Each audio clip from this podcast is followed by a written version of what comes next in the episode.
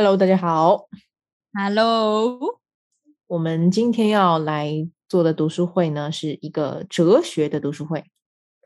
开手。哎呦，那我们为什么会做这个哲学读书会呢？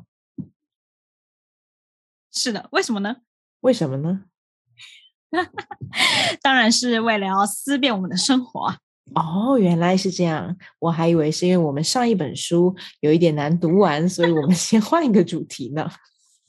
这个试一下，啊，对，那本书其实也还没有上到 podcast 节目，所以大家也不知道我们哪一本书没读完。什么意思？好，那我们这个读书会的资源是从哪里来呢？是来自得到 APP 上面的刘晴老师的《西方现代思想》这一堂课。是的，好，那我们这今天要来讨论的是他西方现代思想里面的第一讲，讲到现代思想的成年，讨讨论到人物是韦伯。马克思韦伯。Yes，好的。那要不我们先对西方现代思想做一个简单的介绍吗？好啊，那你介绍一下吧。好的，那这个西方现代思想，简单来说就是用几位思想家、哲学家的他们的理论，来让我们更清楚的认识现代。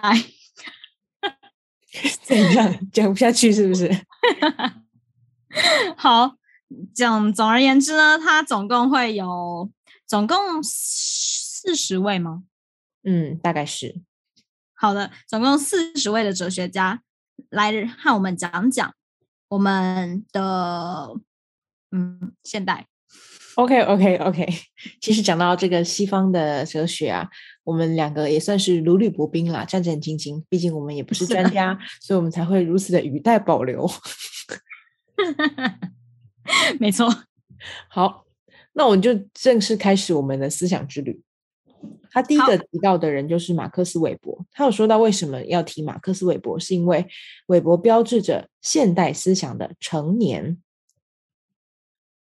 那这个成年是什么意思？就是不只是产生了思想，而且会回来去反思现代。对他对嗯刘擎的定义来说，就是现代社会迈入了不惑之年。是的。嗯那刘擎有说到，他的这个不惑之年有两个标志，一个呢是明白自己，对自己的过往有真正的理解；第二个呢是反思自己，能看透自己存在的问题。那对他来说，马克思韦伯就成为现代思想的成年时期。哦，哎，依照他这个定义呢，我觉得我们两个在思想上应该也来到了成年时期了，哇，这真的是对我们自己有一个很高的见解啊！是吧？但但是我又会疑惑哦，其实我们没有到他的第一个机，他的第一个任务就是看清现代嘛，真正理解现代社会运作的底层机制。是对第，二个就是反思现代，指出现代性最深层的缺陷。嗯，哦，我觉得我们呢已经走上了这两条两条呃任务的道路，可是又在重复的归零当中，因为我们人生中一直在看不清自己，到看清自己，看清之后又反思，反思之后又看不清。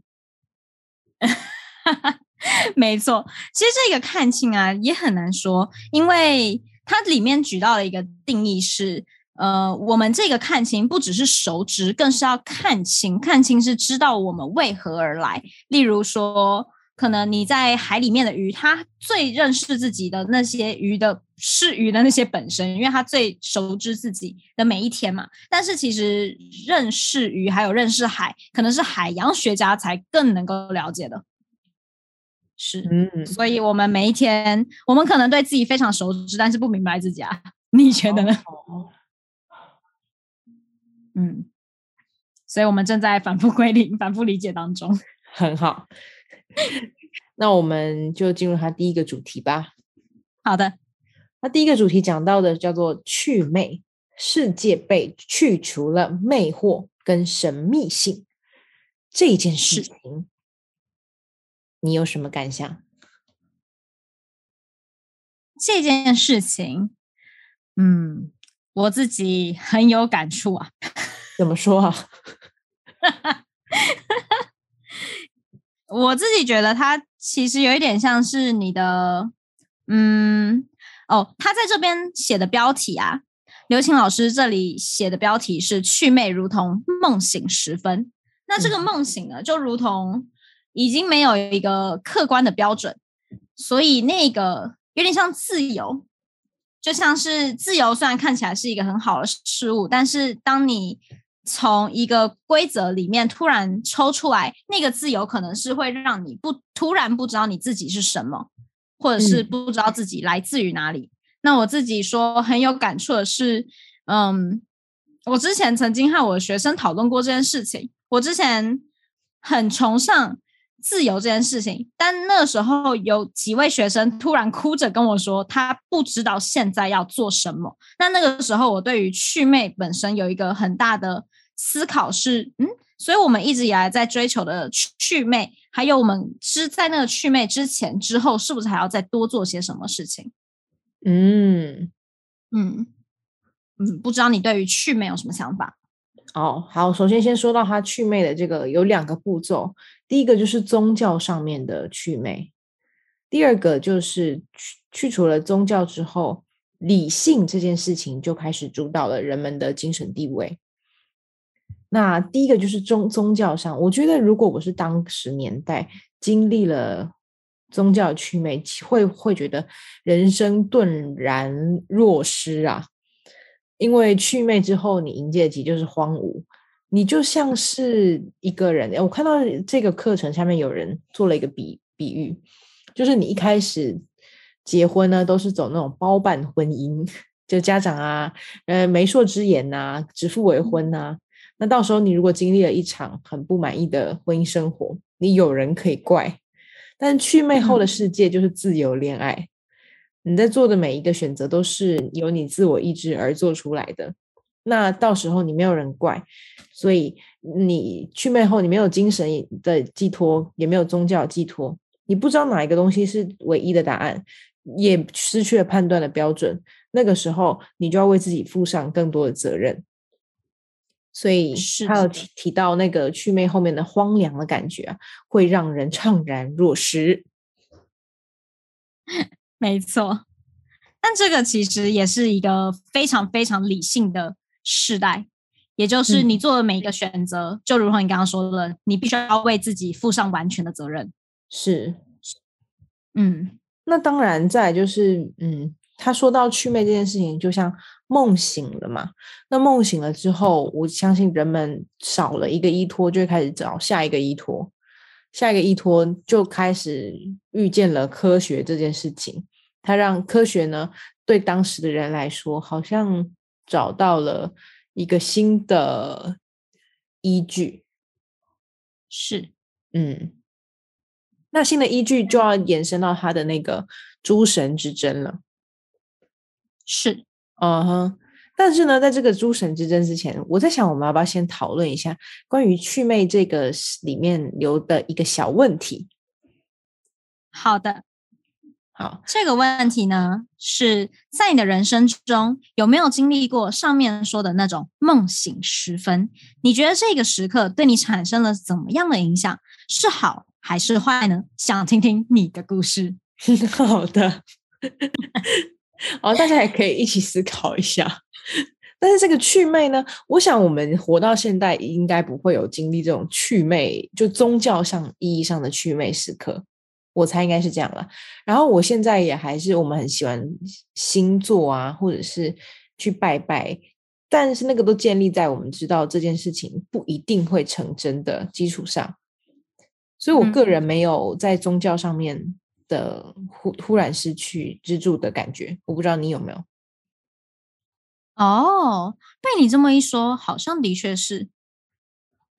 嗯，但是所以，因为可，嗯，你说，因为在我们的教育里，最一开始就直接跟你说那些是没有。对对对，有一群人挥着手说：“不对，不对，那些不是真的。没错，没错，我们活在一个，嗯就是我想在我们理性的教育下，大家很容易就是一个无神论的社会风气里面。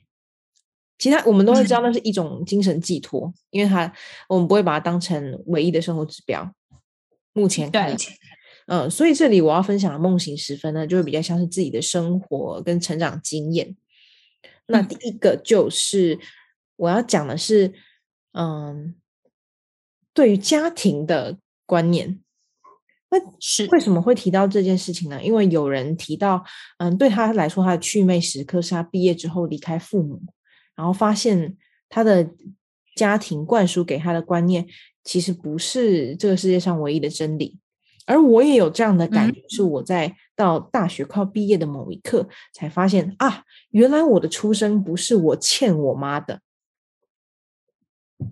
嗯 那那个怎么讲？为什么这是一种媚？这因为你在家里，我觉得这种媚已经开始变成一种观念，持续的加灌输，而没有人告诉你另外一个答案的时候，它就是一种媚。那我嗯活在这个家里面，因为我妈太早生我了，她会对这件事情非常的怨怼。当他把自己的怨怼转化成语言，加注到我身上的时候，我会一直保持着一种感觉是：哎呀，我生来我就是来还债的呀。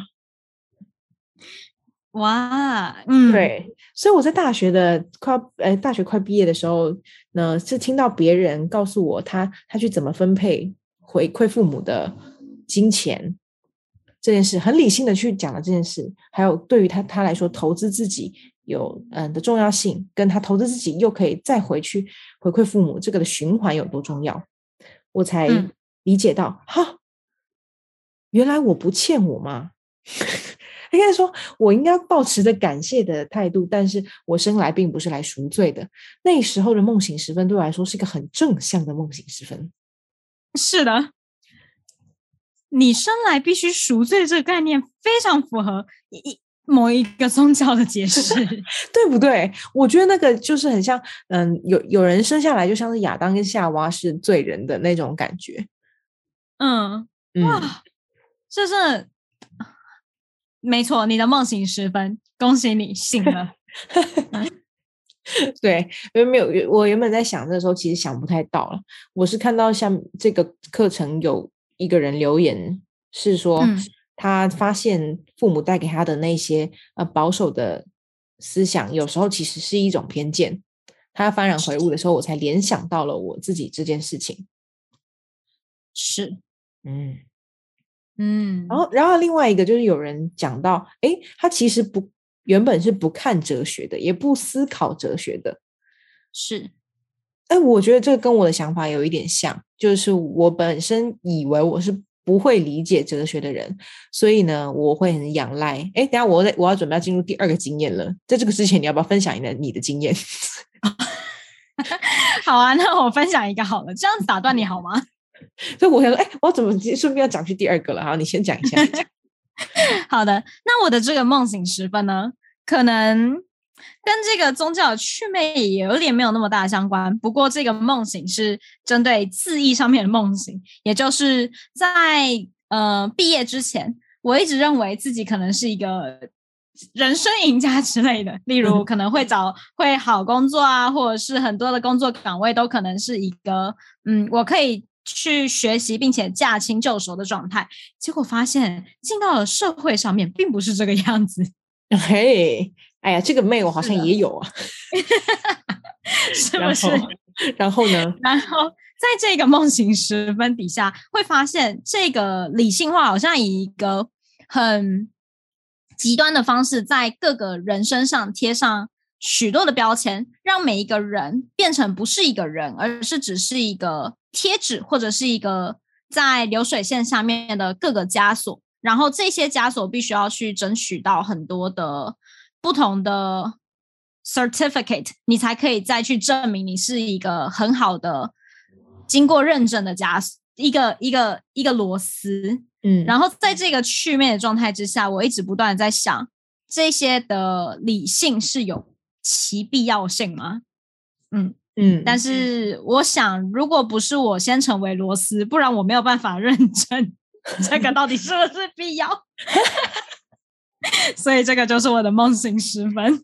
哎，我 想跟大家分享梦醒时分，我当然也是深有感触。然后另外一个就是，哎，这个就哎，等一下就要可以往下讲，就是梦那个诸神之争的一个概念，是我无法在无法在现在这个年龄跟我们在当螺丝的这一刻去判断说，当呃被理性驾驭的这个。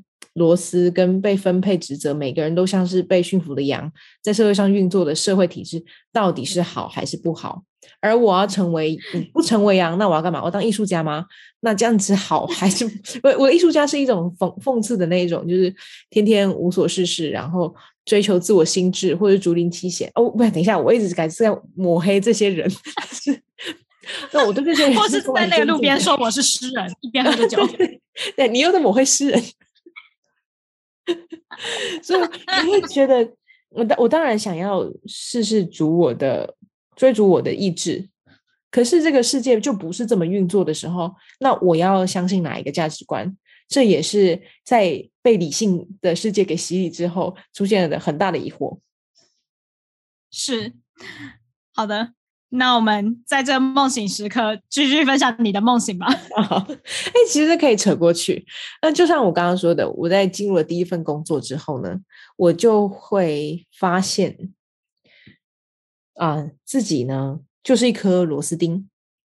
然后那时候我觉得我的人生很需要力量啊，我我也我那个时期也觉得自己是看不懂哲学，跟嗯无法去思考哲学这些东西的，所以我很仰赖那个像是。很正能量的演讲，或者是很正能量的书籍，那里面是他会给我一种暂时性的强心针，告诉你，呃，你拥有改变自己的力量。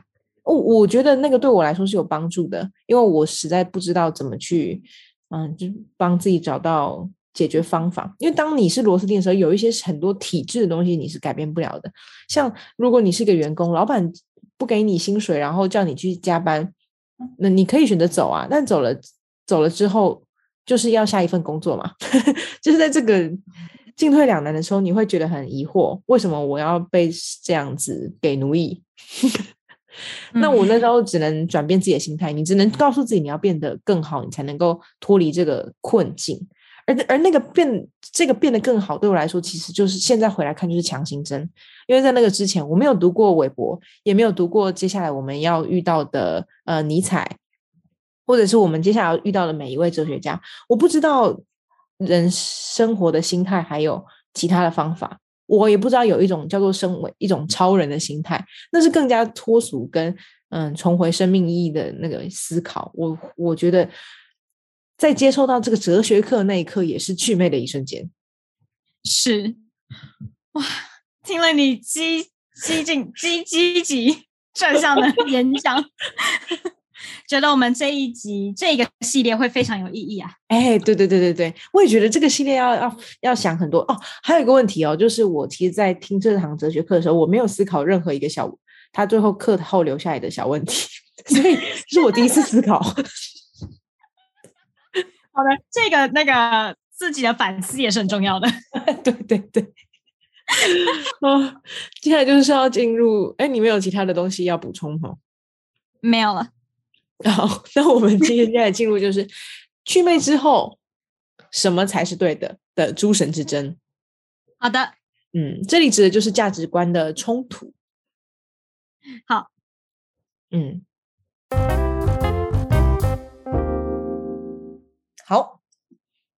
休息一下，回来了。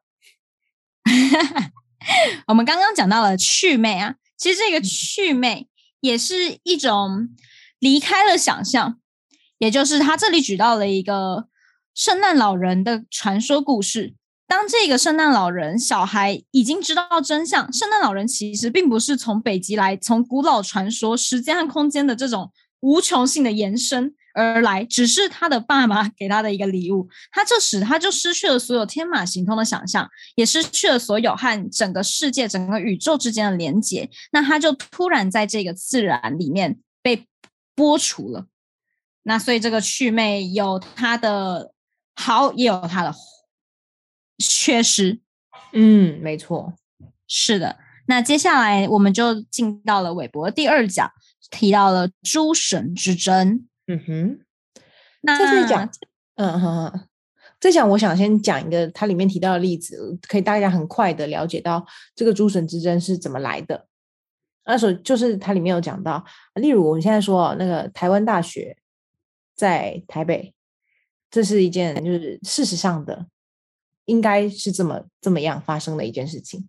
那但如果有一个人讲了一句话说，呃，台湾大学应该要在南投的时候，他就在做一个价值上的判断。他那句话里面可能代表的意思是说，哦，台湾大学不应该在台北，那他。有可能是不配太太在台台北，或者是南投更值得，或有有这样子的意义在里面。那这个时候就是从一个事实跳多到了价值的判断，而这件事情你可以用一个嗯，当然你可以用理性理性的数据告诉他说，哦，台北有多少人，或者是台北怎么样，嗯，或聚集比较多人，或南投位置不方便之类的各种各样的方式来告诉他。台湾大学比较适合在哪里？但是你永远都无法扭转的一件事情是他的价值判断。他觉得南投山清水秀就应该拥有一座台湾大学的时候，你拿什么 据理力争都是没有办法的。而这时候就会很多问题，例如说我们现在的废核啊、永和，还有堕胎、反堕胎，各式各样，其实这个都都在深陷在这个价值观的争论当中。因为你不管怎么讲，他都会，嗯，永远都很难找到一个统一的答案。就像中华民国台湾跟中华民国跟台湾这件事情，也是充满了诸神之争的困境。是的，那这个补充啊，诸神并不是说各种神灵，而是指人们的各自的信奉的价值观。所以这些诸神的这些神，是指刚刚价值判断里面的不同的价值的冲突。嗯。是，所以现在我自己认为，现代遇到了很大的问题是，很多人把这些价值的冲突去混淆成事实判断的冲突，而让我们在很多的可能讨论事情的基础点会非常的混淆，不懂这个到底是真的讯息、消息的新闻，还是只是你自己的一个意见。嗯，对对对，哎，你说到一个我觉得我很认同的点，就是现在因为网络留言这个。功能的兴起，还有什么弹幕啊？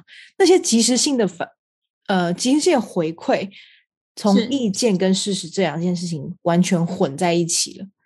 嗯，只要你陈述的使用客观的叙述方式，就好像在陈述事实，但实际上你有时候用客观叙述在包装自己的意见，那也跟现。在很很多人提到的很双标的这个。这个事情很有关系，是，对，所以我们现在不只身处在价值多元化的世界，更是处在价值不明确的世界。对，怎么讲？变成什么价值碎片化吗？自己创造名词。是的，价值碎片化其实也蛮有趣。那我要延伸讲另外一件事情，就是从刚刚继续往下延伸的话。现在会蛮会蛮信奉一个网络上啦，因为你不用为自己的言论负责的时候，你喜欢有什么不可以的这个道理就开始很猖狂。例如，当然我我我不会去反对一个人去喜欢什么东西，或者是他去宣张自己嗯在乎某一件事情。可是当你把你喜欢奉为圭臬的时候，那就很可怕，因为你的。一个人的意愿就是很善变的一件事情。你想想看，当你是一个决策者的决策者的时候，你可能要为一个几千万的案子去做一个决策。那时候你选择了我喜欢 这个答案的时候，你幸运的话，你就可以获利；，但不幸运的话，你可能会酿成酿成灾祸。是。那我们拿到日常生活中好了，就是这件事情，当然，我我想大部分的决策者都不会去。做那 日常生活中，你如果事事跟人相处都用我喜欢来作为嗯唯一的标准，那是不是会失去了很多学习新东西的机会？嗯嗯，没错。然后，所以啊，这些的价值判定现在就变成了是每一个人的我喜欢。那这里韦伯就讲到，因为我们上一讲提到了诸神之争，哎，只提到的是祛魅。那祛嗯魅就是让我们把所有古代传统的那些可能宗教上统一普世的价值，把它去掉了。那现在成立了一个新的价值，这个价值是比较属于事实价值，是科学理性的价值。那在事实价值上有一个事实，不过在另外一个层面上的，嗯，价值判断的这个，嗯，价，嗯，对，就是那个价值判断，就已经突然变成了一个真空的情况。然后这个真空又变成了每一个人个人的意愿，那这时嗯候就变得非常的混乱，混乱的不章。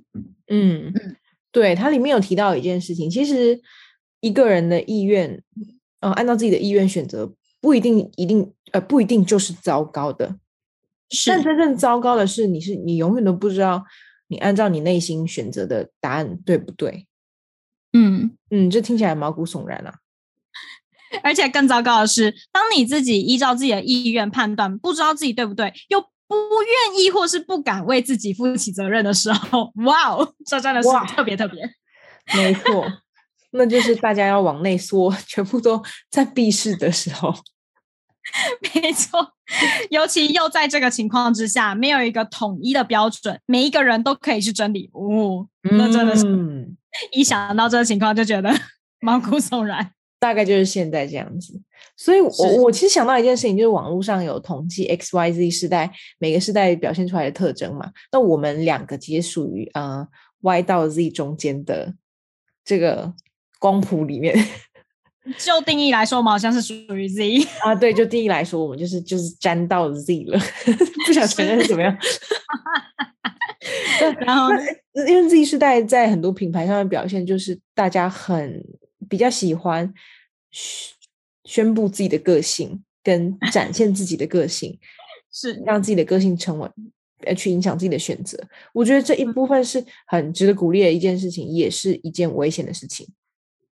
是，嗯哼，好，嗯，那我要开始我们进入这个这一章节的小问题，就是好在生活中你有没有遇到过价值观冲突的问题？对于这种问题，你是怎么看待、怎么处理的呢？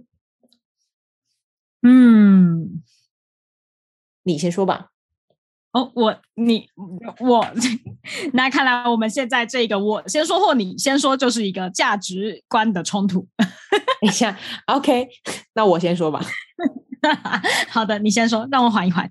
好，因为我刚好最近也是发生了一件事情啊，我最近最近也想蛮久的，就是是我跟我在跟我的老板有一个价值观上的冲突，但我真的没有，我这个没有想到对错，就是我们两个在呃，例如说你公司在做一个行销的专案的时候，你看到了投放的结果是不理想的，而那时候我我当然知道我我过去有一个毛病，就可能在过去排戏的时候我就知道我对于结果都有一个想象，而那个结果没有达到我想象的时候，我会非常扼腕，而且我会对此耿耿于怀，因为我、嗯。我觉得掌控欲太强，所以我很希望他他就是我，而且我我个人我觉得我对他的想象都会比较实际一点，不会太太天马行空或怎么样的。是，所以我想说，哎，我讲了那么这么实际的一个数据没有达到，我真的是气死哎、欸！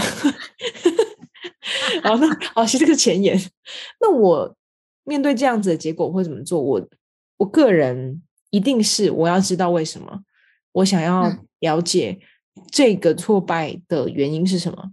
他对我来说，了解这个错，我才有办法改进嘛。那我去跟、嗯跟我们的老板在讨论这件事情的时候呢，他自己持的立场是，嗯，我在某一件事情上失利了，那我就换一条道路做。是，对，那他对于追究这件事情到底为什么失利，不会太执着，而他会选择，如果我们在 A 道路不行，那是不是这件事情就不适合放在 A 做？那我们是不是要把它带去其他的事情做？例如我在网上卖了一堂，自己开了一堂课，不太合适，那我是不是要把它拿去集资？我对这件事情很耿耿于怀，这是我们两个价值观上很大的冲突，而且他个性上也会很明显的呈现出来这个问题。对他来说，啊、有一件事情行不通，那我们就赶快切换跑道到下一件事情做。而对我来说，有一件事情事情行不通，我必须要找到问题的答案，我才能够跟这件事情扯平。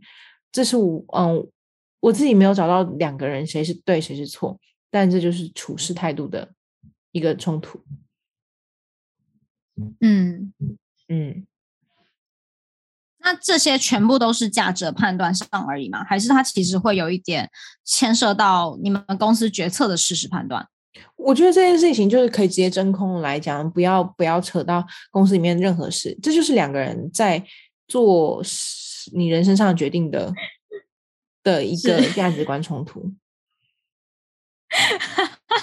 是，没错，但是而且我还想很久，我我没有想出，我原先觉得我是对的，但后来我想到我这个人就是掌控欲很强的人，也许我有可能也是错的。但我想要想到今天看到这个命题的时候，我就会把它命名命在嗯，这就是价值观。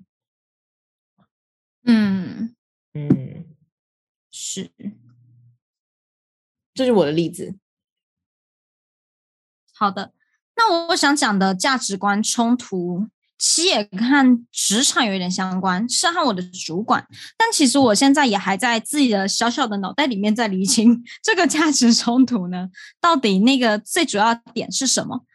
我目前暂且归于是我们的目的不同，也就是说，嗯、我自己对于工作的想象是，那个目的是在于我们可以给客户一个建立一个更好的服务，并且是可以不断的去学习并且提升的，不只是针对现在有的给的东西来去给客户。那这是我讲的非常一个模糊的概念，那这是我自己的价值观。那相对来说，我的主管的价值观好像是只是完成他现有的工作，而不会想要特别去追求更好或者是特别的东西。那在这一份的价值观冲突底下，造成的结果就是我在这一份工作好像从头到尾没有成长，也没有办法从不仅是我自己的工作上的成长，更是我没有办法从我的主管身上学到什么。那这一份价值观冲突，其实让我痛苦蛮久，因为我会认为自己的人生好像就只是一个一个小小的螺丝，而不是一个会成长的螺丝。嗯哼，没错，那这一个价值观冲突，就我自己目前也没有一个好或坏，因为在事实判断里面，其实公司更想要的会是我的主管那个样子，但就员工的个人福利来说，或者是个人成长来说，我自己认为我还是愿意维持我现在这样子的价值观。因此，嗯没有好或坏，只是没有对到那个点上而已。嗯，嗯，我我也觉得这是一个蛮值得讨论，特别尤其是职场的问题，应该很多价值观上的的矛盾。是的，就是你在你在我不知道以员工的想法，可能呃以我们的想法，可能是要做一个上进的人，然后呢不停磨练自己的技能。那会不会有的呃上位者就会希望他就是需要突然 COVID nineteen 后遗症发作，上位者他就是需要一个乖乖的螺丝钉，避免是撼动他的公司呢？嗯，这非常值得探讨。是的，但这跟我们今天的这个主题比较没有关系，那我们就不做深度讨论了。没错。好的，那说完了祛魅，还有诸神之争，下面韦伯的命题还有两个重点的。第三个议题，我们讲到工具理性带来的影响。OK，那我们就留到下次讲吧。好的，好，就这样子，拜拜下次。见喽，拜。